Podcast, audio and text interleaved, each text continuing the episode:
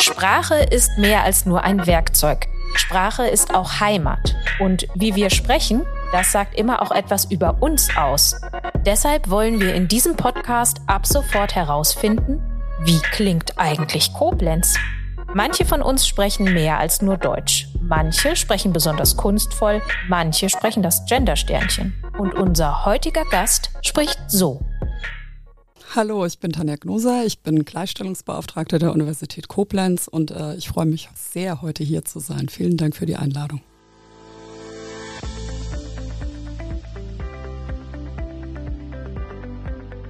Ja, hallo und herzlich willkommen äh, bei einer neuen Folge von RZ Inside. Mein Name ist Finn Holitzka und in der Reihe Wie klingt Koblenz unterhalten wir uns ja schon seit geraumer Zeit über die Sprache und den Sound dieser Stadt. Wir hatten schon Dialekt, wir hatten schon Fremdsprachen, wir hatten schon jugendsprachliche Phänomene und ein Phänomen und einen ganz großen Bereich, den man natürlich da nicht ausklammern darf beim Thema Sprache in der heutigen Zeit. Das ist die geschlechtergerechte Sprache oder auch gendern. Und ich habe heute eine Gästin, die da von Amts wegen einiges zu, zu sagen hat. Ich freue mich sehr, dass sie da ist. Äh, sie ist äh, Lehrende der Sprachwissenschaft an der Uni Koblenz gewesen und aktuell freigestellt davon, weil sie nämlich Gleichstellungsbeauftragte der Uni Koblenz ist. Herzlich willkommen, Tanja Gnoser. Ja, vielen Dank, Finn. Danke für die Einladung. Tanja Gnoser hat eigentlich in Aachen studiert, ist aber jetzt schon seit über zehn Jahren in Koblenz an der Uni tätig. Sie promovierte mit der Dissertation im Dispositiv Macht, Medium, Wissen und ist seit gut zwei Jahren Gleichstellungsbeauftragte und hat mir gesagt, ja, in der Rolle bin ich auch so ein bisschen Lobbyistin. Ja, das äh, stimmt wohl. Ähm, als Gleichstellungsbeauftragte braucht man natürlich auch eine Haltung, was die Gleichstellung von Männern und Frauen angeht. Das ist jedenfalls der gesetzliche Auftrag. Den ähm, weiten wir Gleichstellungsbeauftragte in Rheinland-Pfalz gerne aus auf die Gleichstellung der Geschlechter und dann sind wir, glaube ich, schon mitten im Thema. Mhm. Um das mal äh, ganz am Anfang auch klar zu sagen, bei Gleichstellung geht es im Unikontext oder auch in keinem anderen Kontext, geht es nur ums Gendern. Da geht es auch um ganz andere und äh, ich will mal sagen, handfeste Dinge, Thema Kinderbetreuung beispielsweise. Äh, also das ist, glaube ich, wichtig zu wissen, dass es da nicht nur um Leute geht, die sich den ganzen Tag fragen, wie reden wir denn miteinander. Aber aber wir sind natürlich äh, in dieser Reihe zumindest ein Sprachpodcast wie Klingt Koblenz und da wollen wir heute mal das Thema Gendern, geschlechtergerechte Sprache, diskriminierungsfreie oder zumindest diskriminierungsarme Sprache besonders in den Blick nehmen. Ich mag es aber trotzdem immer ganz gerne, wenn man äh, einmal, weil wir ja ein Koblenz-Podcast sind, auch danach fragt, wie dir denn die sprachliche Integration in Koblenz selbst gelungen ist. Also du bist ja, wie ich auch, nicht gebürtige Koblenzerin, du bist äh, hergekommen vor geraumer Zeit. War das für dich eine Umstellung oder hast du irgendwelche Dinge festgestellt, an die du dich erst gewöhnen musstest im Koblenzer Slang? Also was mir als äh, lehrende Sprachwissenschaftlerin, wie du das eben so schön genannt hast, wirklich aufgefallen ist und womit ich immer noch ein bisschen mein Problem ist, ist das die Schwierigkeit, die viele Leute hier haben zwischen ch und sch zu oh. unterscheiden. Äh, das ist tatsächlich was. Ansonsten ist mein eigener Dialekt. Ähm, ich bin auch dialektal aufgewachsen, äh, gar nicht so weit weg. Ich komme aus dem Nahetal und äh, da gibt es doch schon einige Ähnlichkeiten mit der Sprache in Koblenz. Ja, ja, wir stellen das immer mal wieder fest, dass man äh, diese Dialektgrenzen, die sind wirklich nicht äh, starre Mauern, sondern da verfließt ganz viel und Einflüsse vermischen sich. Äh, und äh, das ist ja auch immer schön zu sehen, dass uns gar nicht so viel äh, trennt, äh, wie man manchmal meinen mag, sondern ganz viel eigentlich uns auch verbindet. Aber um das Kontrastprogramm also direkt einzuführen. Ein Thema, was wirklich ähm, sich manchmal wie eine Trennlinie durch die Gesellschaft zu ziehen scheint, ist eben das heutige Thema. Landläufig äh, kennt man den Gender-Stern. Äh, man hört auch heute immer mal wieder, dass Leute sagen, beispielsweise BürgerInnen, den sogenannten Glottisschlag, also diese kleine Pause zu machen. Es gibt aber zig Arten und Weisen zu gendern bzw. geschlechtergerecht eher zu sprechen. Und in der Schriftsprache haben sich auch etliche äh, Methoden ja konkurrierend mittlerweile herausgebildet, ob man jetzt ein, Gender Gap, also so einen kleinen Strich macht oder ein Binnen-I. Was ist denn dein favorisiertes Mittel? Also wir an der Universität Koblenz haben uns dazu entschieden, den Genderstern zu benutzen. Und das hat einfach folgenden Grund. Eines der Hauptargumente gegen das Gendern ist die Barrierefreiheit. Das heißt, äh, Menschen mit Sehbehinderung lassen sich Texte von Screenreadern vorlesen und diese Screenreader erkennen diese Sonderzeichen nicht oder sie erkennen sie. Also was ähm, groß im Kurs stand, war entweder den Doppelpunkt zu benutzen oder den äh, äh, Gender-Stern oder Asterisk, wie wir SprachwissenschaftlerInnen sagen würden. Wir haben dann bei Behindertenverbänden nachgefragt in Rheinland-Pfalz und die haben uns bestätigt, dass der Gender-Stern eine gute Idee ist, weil der Screenreader ihn eben nicht kennt. Bei einem Doppelpunkt entsteht eine lange Pause, die es dann schwer macht, ähm, sozusagen den Sinnzusammenhang des Satzes noch im Kurzzeitgedächtnis, wenn man so will, mhm. zu behalten. Also das heißt, wenn jemand nicht selber äh, lesen kann oder nur schlecht und der kriegt das vorgelesen von einer Maschine, die Maschine kann natürlich nicht wissen, ist dieser Doppelpunkt ein Doppelpunkt, wie man ihn im Satz kennt, nämlich äh, als Satzzeichen, das ausdrückt, ah, jetzt kommt beispielsweise eine Aufzählung? Oder ist es ein Doppelpunkt, der eigentlich nur einen Gendern ausdrücken soll? Und ähm, ja, bei dem Asterisken äh, gibt es eigentlich keine andere Funktion, ähm, meistens oder in der Alltagssprache, äh, außer eben dieses Gendern anzuzeigen. Genau. Also es ist kein Satzzeichen im landläufigen Sinne. Ähm, von den Satzzeichen lernen eben diese Computerprogramme ganz schnell, was soll dann passieren? Muss ich eine kurze, eine lange oder äh, eine mittellange Pause machen? Und das ist eben bei dem Stern nicht der Fall. Deswegen favorisieren wir den. Mhm. mhm.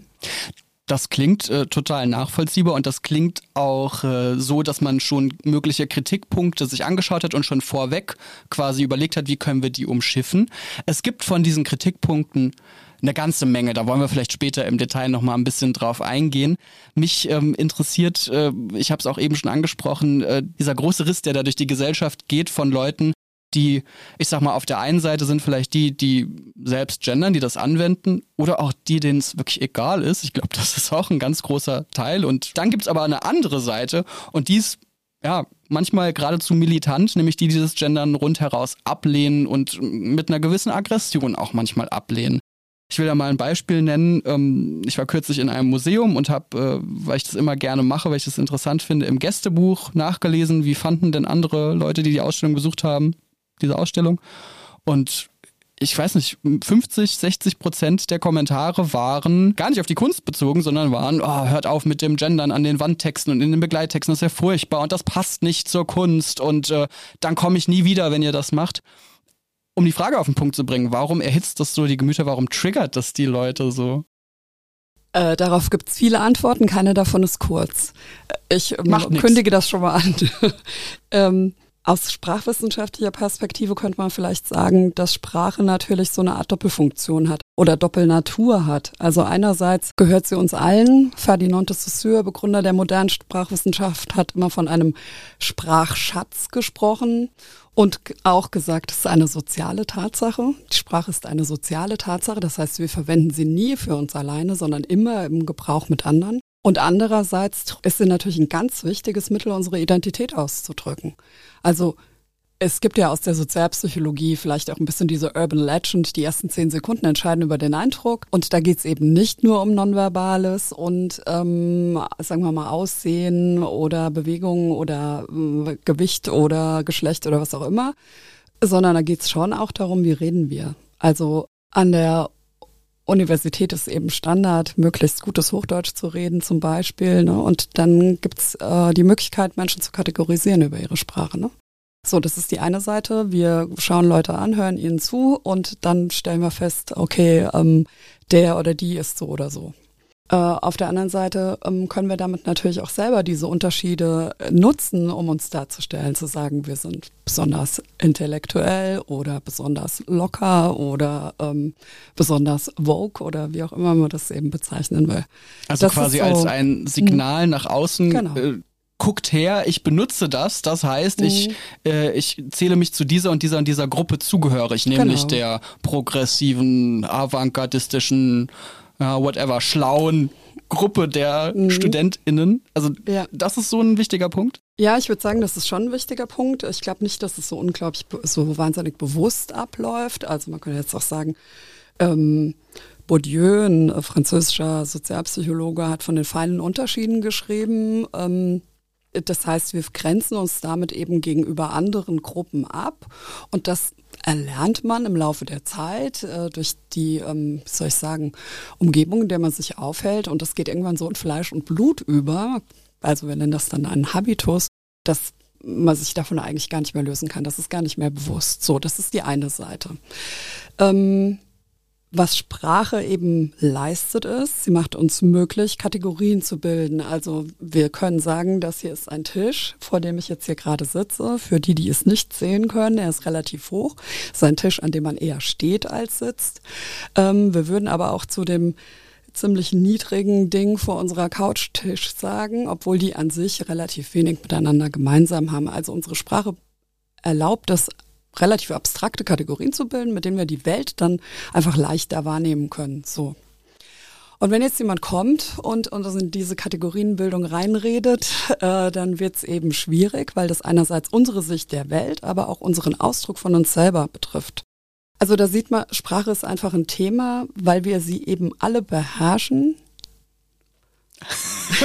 manche mehr, manche weniger. Genau, danke. ähm, die uns einfach alle bewegt. Ja. ja. Ich, äh, ich will das wirklich nochmal sagen. Ich verstehe das auch total, wenn wer auch immer, ein Privatmensch oder auch ein Mensch in einer bestimmten Rolle sagt, ähm, ich möchte mir nicht auf, ja, aufzwingen ist schon wieder ein aufgeladener Begriff, aber ich möchte selber entscheiden, wie ich spreche ich verstehe das total. Ich finde das auch völlig nachvollziehbar. Was, wo mir ein bisschen die Fantasie fehlt, ist, warum man sich so, ja, wirklich in meiner Wahrnehmung angegriffen fühlt, wenn beispielsweise Petra Gerster in den Heute-Nachrichten gendert, weil damit ja nicht gesagt ist, liebe ZDF-Zuschauer, ihr müsst das jetzt auch alle machen. Aber ähm, es wird, glaube ich, ganz oft so empfunden, als ob, wenn das Gegenüber das anwendet, dass ich auch quasi unter Zugzwang stehe, es selbst zu machen. Und das liegt an diesem, an dieser sozialen Ebene der Sprache, nehme ich an. Ja, würde ich auch sagen. Ich glaube, also äh, dem Gendern wird ja immer nachgesagt und das stimmt auch, sagen wir mal, seine Herkunft ist natürlich eine eher, sagen wir mal, akademische, ähm, relativ kleine Gruppierung. Dass das Ganze so einen Siegeszug angetreten hat, zeigt erstmal, dass es offenbar auch an vielen anderen Stellen ein Bedürfnis gibt, alle Menschen zu adressieren. Das kann man vielleicht mal festhalten. Mhm. Ähm, und für mich ist es oft eine Stellvertreterdiskussion, das muss ich wirklich sagen. Wir leben in krisengeschüttelten Zeiten. Ich bin ja ein Kind der 90er. Äh, ich bin noch in dem Fortschrittsversprechen aufgewachsen, dass wir heute äh, langsam zu Grabe tragen. Ähm, und ich glaube, dass viele Menschen in meiner Generation und ältere, aber auch jüngere sehr verunsichert sind von diesen Krisen. Und in Zeiten der Verunsicherung neigen Menschen eben dazu, sich auf das vermeintlich altbewährte zurückzuziehen. Und das sieht man an der Sprachdebatte, glaube ich, sehr deutlich. Wie ist denn das?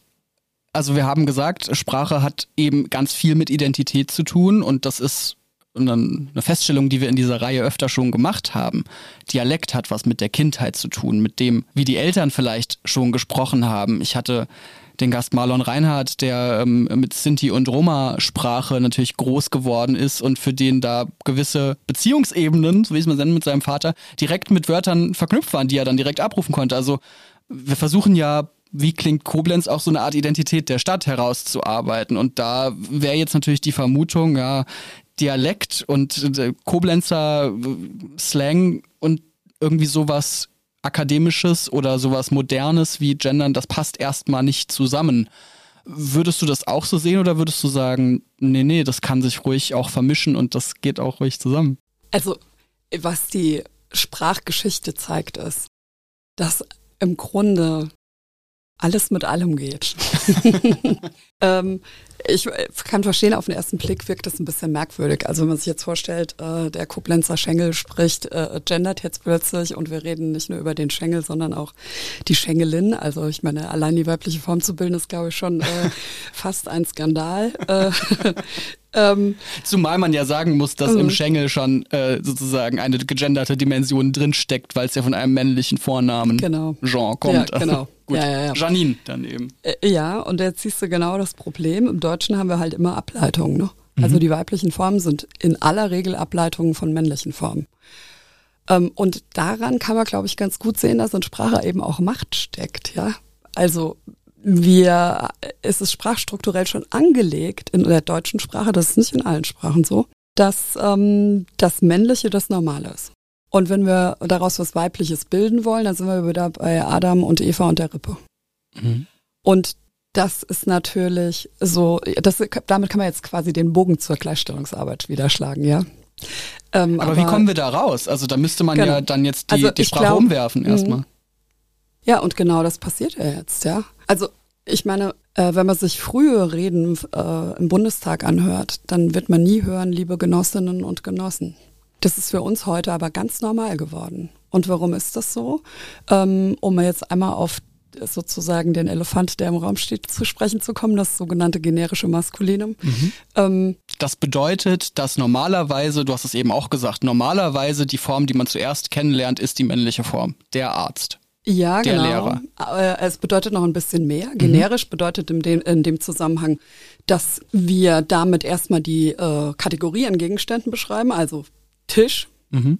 alles sind Tische, ähm, keine Ahnung, Lehrer, alles sind Lehrer. Jetzt haben aber Studien schon in den 90er Jahren gezeigt, da hat man Leuten Texte vorgelegt, in denen es dann um, keine Ahnung, eben einen Lehrer ging oder um mehrere Lehrer ging. Und dann wurden sie gebeten, doch mal zu sagen, wie könnten die denn heißen?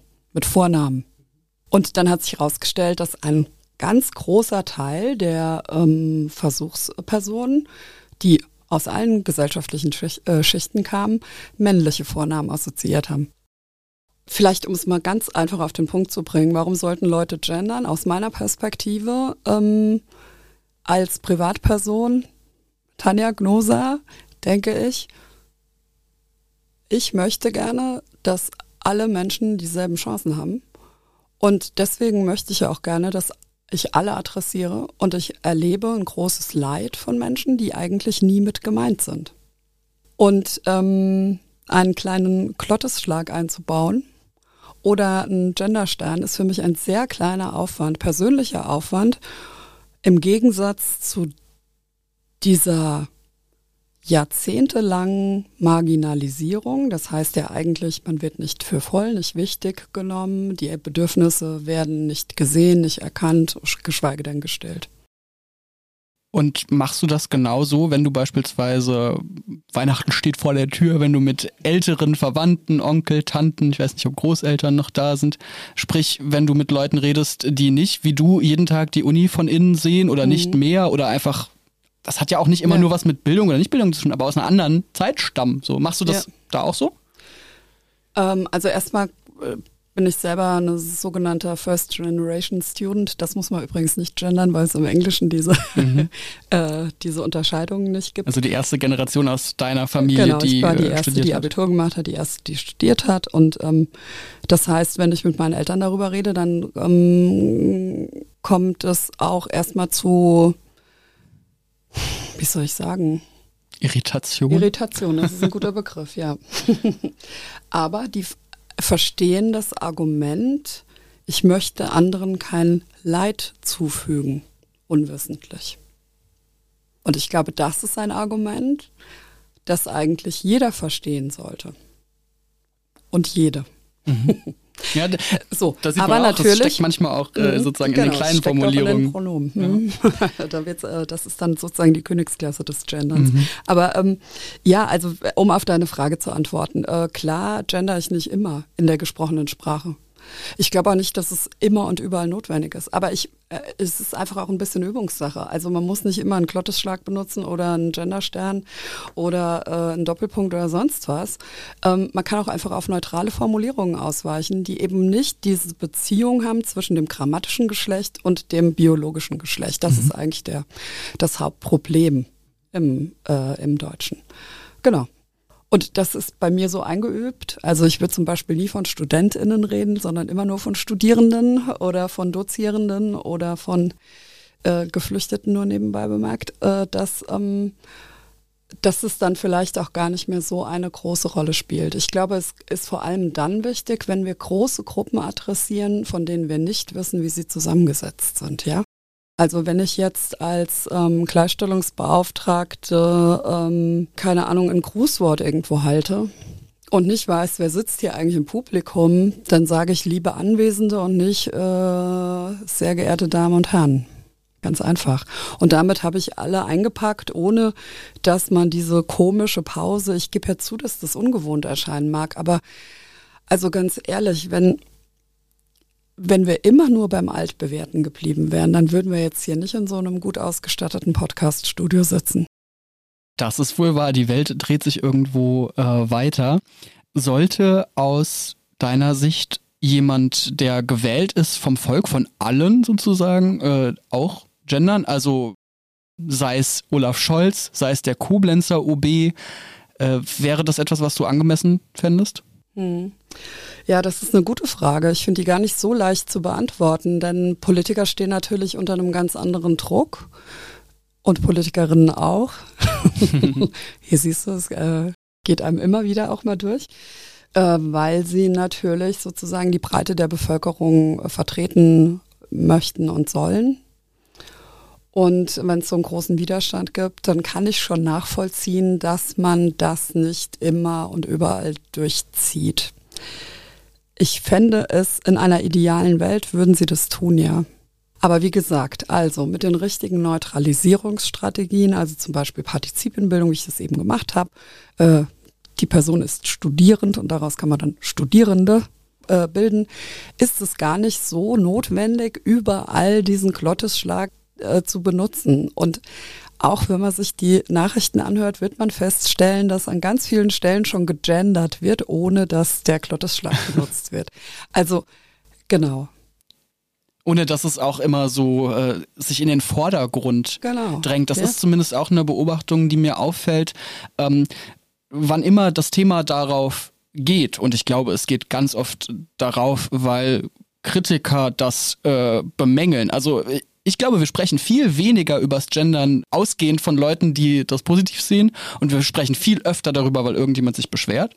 Sei es drum. Aber immer wenn das der Fall ist, geht es natürlich automatisch in einem viel höheren Maße um das Thema, als es dann um meinetwegen das Sachthema geht. Also das finde ich auch irgendwo den genau. Treppenwitz genau. ja. äh, an der Geschichte. Dann äh, diskutiert man, weil jetzt wieder Heino oder Harald Schmidt oder Elke Heidenreich oder wer auch immer irgendwas gesagt hat, äh, aber man dann geht es natürlich auch weg vom Thema. Also das ist ja ein, ein, auch ein Bärendienst und allen, die einfach sagen, ja, wir wollen uns ja miteinander verständigen. Und ab und zu, wie in dem, diesem Podcast, sprechen wir über die Sprache, aber fast immer sprechen wir ja nicht über die Sprache, sondern über Themen. Genau, also äh, das habe ich eben gemeint, als ich gesagt habe, es ist eine Art Stellvertreterdiskussion, ja. Also ähm, Genau, das ist so das eine. Und das andere ist eben, aber dadurch, dass es so ungewohnt ist, wird uns äh, die Sprache an sich eben bewusst. Ne? Das ist in der Medienwissenschaft eine ganz klassische Idee.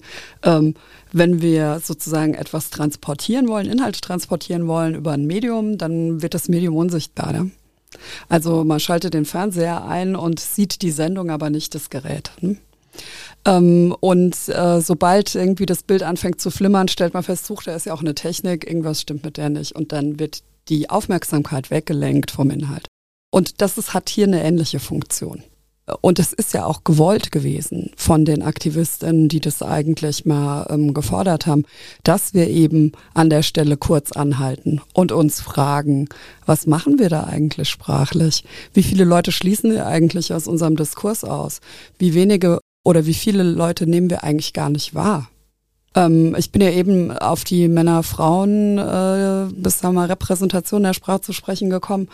Und ähm, also für mich ist es viel einfacher zu sagen, liebe Genossinnen, als liebe Genossinnen und Genossen. Also für mich ist es einfach auch ein, wie soll ich sagen, ökonomisches Argument, ja.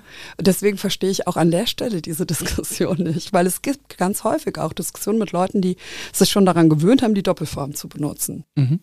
Oder sage ich, ja, aber dann macht es doch so doch viel einfacher. Ja, oder dann, also das fällt mir auch oft auf, dann wird so das eine vernuschelt und dann kommt am Ende raus, liebe Genossen und Genossen. Ja, also, weil genau. man quasi andeutet, dass man beides mhm. macht, aber man spricht es gar nicht ordentlich. Nee, genau, aus. das stimmt, ja, ja, das hört Wie man häufiger. Auch, auch immer schön, ja, auch immer. Ja, ja, genau. Ja. Oder du hast eben nur noch die weibliche Form. Und dann ist der Protest immer sehr groß. Eine äh, Uni in Sachsen, ich weiß nicht mehr ganz genau welche, hat mal versucht, das sogenannte generische Femininum einzuführen. Und es gab einen Aufschrei, weil die Herren sich plötzlich nicht mehr mitgemeint gefühlt haben. Aber alle haben gesagt, wir meinen euch doch. Also an der Diskussion sozusagen daran, dass das mal umgedreht wurde, kann man eben sehen, dass es eben genau nicht so ist. Man ist eben genau nicht mitgemeint. Wie nimmst du das wahr, einfach auch als Bürgerin von Koblenz? Wie, wie, wie nimmst du die Stimmung in der Stadt da wahr? Also ich weiß nicht, äh, passiert es dir beim Bäcker oder beim Friseur oder sonst wo, dass du darüber überhaupt in Situationen gerätst oder ist es für dich, kommt das so wenig vor im Alltag, dass man das schlecht äh, diagnostizieren kann? Also im Alltag kommt es relativ wenig vor tatsächlich, aber ich hatte letztens mit meiner sehr freundlichen, äh, ja auch freundschaftlich verbundenen Friseurin tatsächlich ein genau ein Gespräch darüber. Und da kann man eben sehen, dass es äh, nicht nur eine Frage der, äh, wie soll ich sagen, akademischen, intellektuellen, äh, am besten auch noch linken Bubble ist. Die hat ganz normal Realschulabschluss gemacht, hat äh, Friseurinnen-Ausbildung gemacht, hat, ähm, hat eine Meisterin gemacht und ähm, dann sind wir irgendwie auf das Thema zu sprechen gekommen und äh, die meint ja gut, also in unserem Umfeld gibt es natürlich sehr viel queere Menschen. Ne? Mhm. Friseure, und deswegen ja, sieht man, sieht die auch natürlich dieses ähm, implizite Leid, das damit entsteht, wenn ähm, eben keinerlei Ansprache sozusagen da ist. Ne? Und das ist vielleicht auch das Geheimnis. Also man sagt ja immer, die rechten Parteien haben vor allem da Auftrieb, wo sie wenig mit anderen Kulturen in Kontakt kommen, ja. Und ähm, Gender-Gegner haben wahrscheinlich auch da besonders Auftrieb, wo sie wenig mit ähm, anderen als den konventionellen Lebensformen in Kontakt kommen. Apropos, ähm, es kam jetzt kürzlich eine Pressemitteilung, also wir nehmen auf äh, Ende Oktober 2023. Es kam eine Pressemitteilung aus dem äh, rheinland-pfälzischen Landtag von einer Fraktion, äh, und zwar von den Freien Wählern, die ähm, nachgefragt haben oder sich damit befasst haben, wie ist das mit dem Genderstern an Schulen. Und die sagen, also die Freien Wähler sagen also ganz klar, der Genderstern habe an Schulen nichts verloren. Und ähm, da ist eben auch die Rede davon, dass wenn SchülerInnen kein Binnenzeichen verwenden würden, dass sie dann mit schlechteren Noten rechnen müssten. Schule ist jetzt nicht dein Fachgebiet, aber das gibt es ja für Unis auch, dieses, ich sag mal, dieses Gerücht, dass wenn ein Student, eine Studentin nicht gendert, dass dann schlechtere Noten gibt. Äh, können wir das irgendwie aus der Welt schaffen? Ja, können wir ganz einfach. Also äh, ich, äh, für die Schulen in Rheinland-Pfalz kann ich darauf, darauf keine Antwort geben. Was ein Argument, was immer wieder vorgebracht wird. Genau. Leute würden nee, benachteiligt, also weil ich, sie nicht gendern. Hm, ich habe auch eine Anfrage von der Zeit bekommen. Die haben eine Umfrage gemacht an den deutschen Unis ähm, und, haben, und Hochschulen haben gefragt, äh, ob es Punktabzug gibt, wenn man nicht gendert. Ähm, und dann gab es ja auch einen relativ großen Artikel im Feuilleton der Zeit dazu. Äh, die haben bei ihrer Umfrage äh, herausgefunden, dass es ähm, von den pff, über den Daumen gepeilt wahrscheinlich um die 1000 Unis und Hochschulen in Deutschland vielleicht auch ein bisschen übertrieben, ich weiß es nicht aber genau, aber mehrere hundert sind es auf ja. jeden Fall. Ähm, ich glaube, drei gibt, die das äh, machen. Ähm, die Universität Koblenz gehört nicht dazu. Äh, und soweit ich weiß, gehören auch die anderen Universitäten im Land äh, nicht dazu, weil es eine klare Maßgabe gibt. Wir dürfen nur Inhalte bewerten, nicht die Form. Also oder die Form darf jedenfalls nicht dazu führen, dass man irgendwo durchfällt. Ähm, wir zwingen niemanden zum Gendern, aber wir verbieten es auch niemandem.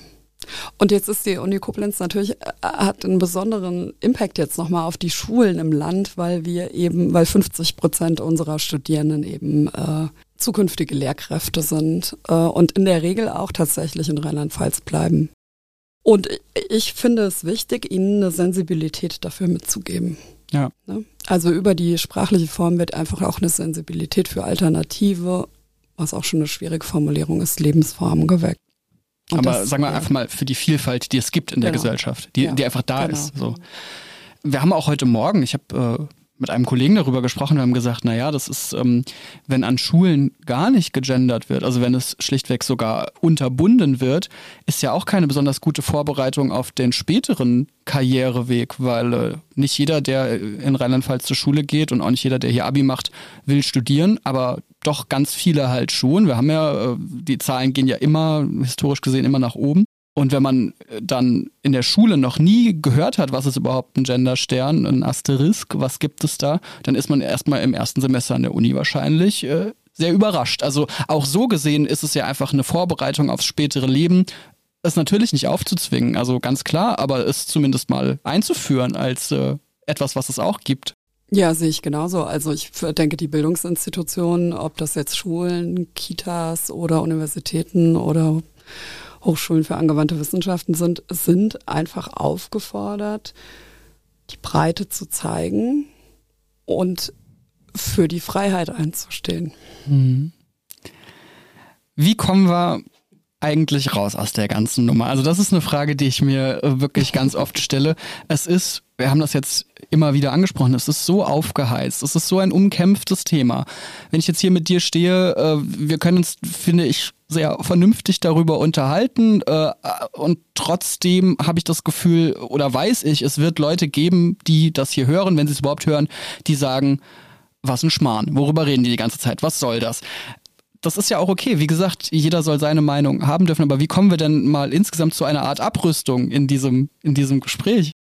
Puh, das ist eine ganz schwierige Frage. Also, äh, äh ich meine, was man an diesem Gender-Thema auch sehen kann, ist natürlich, dass wir eine sehr aufgeheizte Debattenkultur insgesamt haben im Moment. Das geht ja jetzt schon seit einigen Jahren so und das kann man als äh, demokratisch ge gesinnter Mensch eigentlich nur schwierig finden. Ähm, es gibt hier so eine merkwürdige Haltung, jedenfalls nehme ich die so wahr, dass wer nicht für mich ist, ist gegen mich. Und ich glaube, es gibt hier einen Mittelweg. Ich finde, du hast es eben schön gesagt. Ähm, es soll jeder so machen, wie er oder sie möchte. Ähm, ich denke, wenn wir uns stärker darauf besinnen, nicht unsere eigenen Privilegien zu verteidigen, auf Teufel komm raus, sondern wieder ein bisschen mehr Gemeinschaftssinn einziehen lassen in unsere Haltungen und Entscheidungen und ähm, ja auch in unsere, sagen wir mal, Gefühlslandschaft, dann ähm, werden wir da werden wir vielleicht eine Erkaltung dieser Debatte sehen. Ich habe allerdings leider wenig Hoffnung, das muss ich ehrlich sagen. Okay, also mhm. gerade den Optimismus ein bisschen aufkommen lassen und äh, ja. dann wieder ja, erstickt. Ähm, aber gut, so ist es nun mal. Wir wollen ja auch nichts äh, beschönigen. Es ist auf jeden Fall sehr, sehr spannend, sich äh, über dieses Thema auszutauschen. Es ist ein Thema mit verhärteten Fronten, aber ich glaube, man kann es am Ende nur lösen, wenn man trotzdem weiter darüber redet, sich weiter darüber Gedanken macht und eben auch weiter den, äh, den Austausch sucht. Äh, deswegen hier auch nochmal die freundliche Bitte an alle, die das jetzt hören. Äh, schreibt uns doch gerne auch mal Feedback äh, oder schickt uns auch Feedback als Sprachnachricht, auch sehr gerne gesehen, wie ihr zu diesem Thema steht. Da sind wir wirklich interessiert an Rückmeldungen von Hörern, Hörerinnen, HörerInnen. Also äh, die herzliche Einladung, ihr könnt das tun beispielsweise bei Instagram at Rheinzeitung oder ganz klassisch per. E-Mail online at rhein-zeitung.net. Ähm, würde mich sehr interessieren. Mich auch. Ich freue mich auf jeden Fall, dass ich heute über das schwierige, aber sehr, sehr spannende Thema Gendern sprechen konnte mit Tanja Gnosa. Sie ist äh, gelernte Kommunikationswissenschaftlerin, Kulturwissenschaftlerin und ganz aktuell ist sie Gleichstellungsbeauftragte der Uni Koblenz. Vielen Dank, dass du den Weg hierher gefunden hast. Das freut mich sehr. Ja, ich danke dir. Ich bin ganz gespannt auf die Reaktion. Aber hallo. Äh, mein Name ist Finn Holitzka und ich freue mich, wenn ihr auch beim nächsten Mal wieder mit dabei seid. Bis bald. Das war RZ Inside, der Podcast der Rheinzeitung mit mir, Finn Holitzka. Alle bisherigen Folgen der Reihe Wie klingt Koblenz sowie weitere Folgen zu spannenden Themen findet ihr online auf Spotify und Co. oder unter rhein-zeitung.de slash podcast.